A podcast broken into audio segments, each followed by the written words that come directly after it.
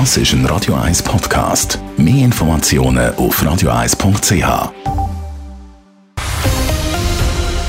Radio 1 Thema.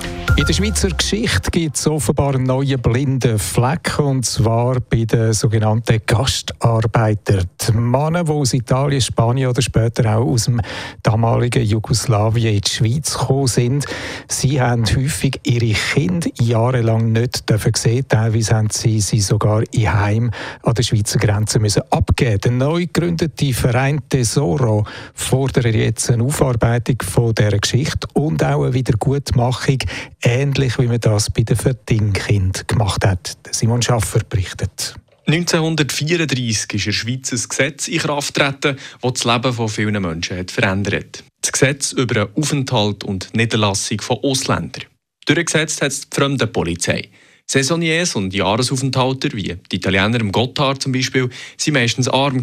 Ihre Familie haben sie nicht mitnehmen Und das hat sich jahrzehntelang so gehalten. Der Verein Tesoro will diesen schwierigen Geschichten eine Stimme geben, sagt das Gründungsmitglied, die Schriftstellerin Melinda Nadjaboni. Jede Geschichte, wo, wo so viel Gewalt drin ist, wenn Sie sich vorstellen, die Kinder sind teilweise ja jahrelang getrennt von ihren Eltern. Das bedeutet so viel, da, da spielen natürlich auch die Schuldgefühle eine Rolle den Eltern.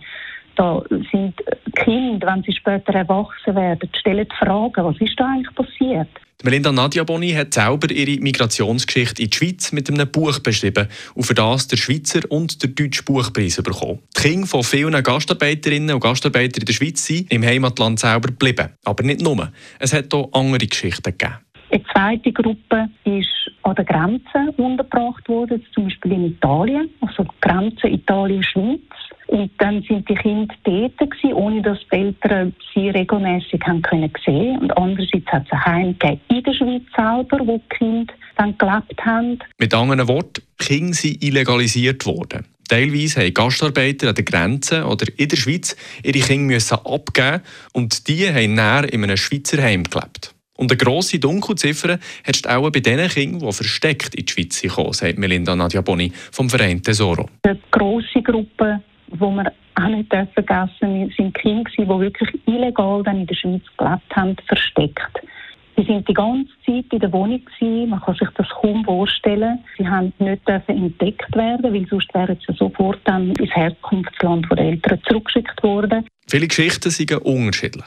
Schuldgefühl und auch der Schmerz über das Erlebte verhindern aber eine Aussprache bis heute, sagt Melinda Nadjaboni. Und was gerade im letzten Jahrhundert im Gesetz gestanden sei ja nicht das, was moralisch unbedingt richtig gewesen. Der Verein Tesoro will darum, dass die Geschichte von Kindern und Gastarbeitereltern historisch aufgearbeitet wird. Das handelt sich um hunderttausende Kinder. Und natürlich, wenn man dann die Eltern noch anschaut, das sind, das sind ganz viele Menschen, die das betroffen hat. Neben Geld für Forschungsprojekte fordert der Verein Tesoro auch eine offizielle Entschuldigung vom Bundesrat und finanzielle Entschädigungen für Betroffene. Ähnlich wie bei den Verdinking muss man einen wichtigen Teil der Schweizer Geschichte neu und ehrlicher erzählen. Simon Schaffer, Radio 1. Radio 1 Thema. Jederzeit zum Nachlesen als Podcast auf radio1.ch.